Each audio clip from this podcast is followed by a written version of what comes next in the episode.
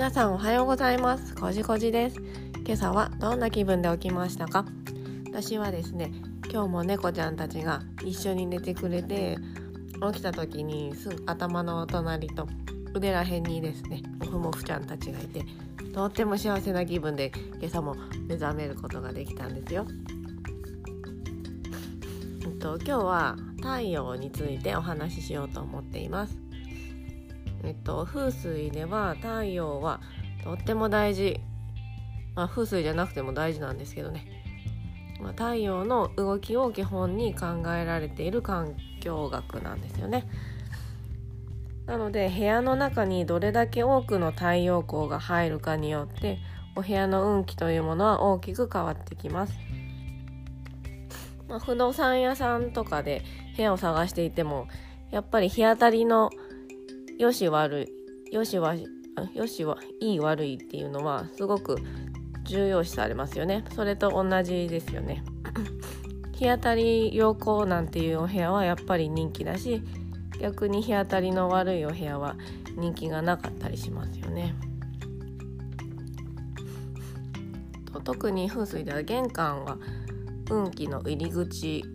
と言われていて、うん、玄関から気の運気の流れが入る入り口になっています。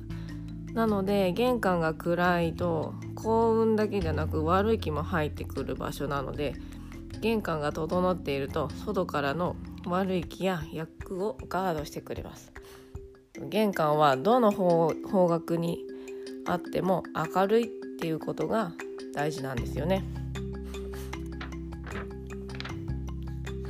私は一人暮らしの時に住んでいた部屋は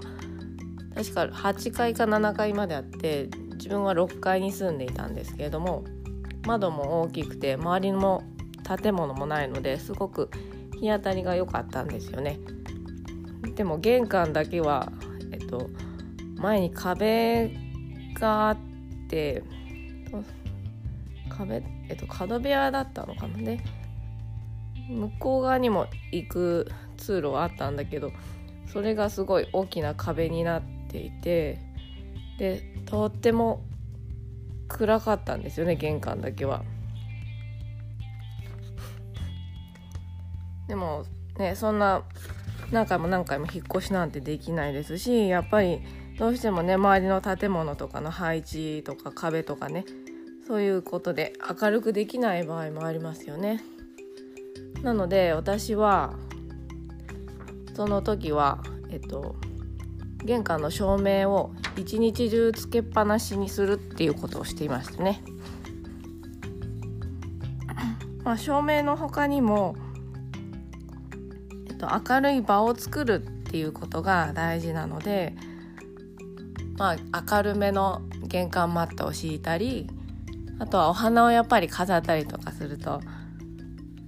すごく気持ちがいいですよね。そういう明るい場を作るっていうことが大事ですよね。まあ、照明を一日中つけっぱなしにするっていうのはほんとポンって押せばいいだけなのでとっても簡単にできることだと思います。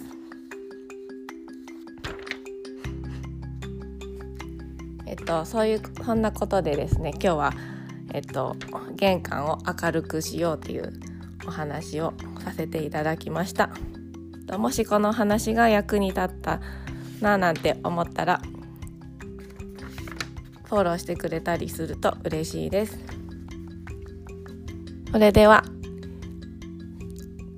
ありがとうございました。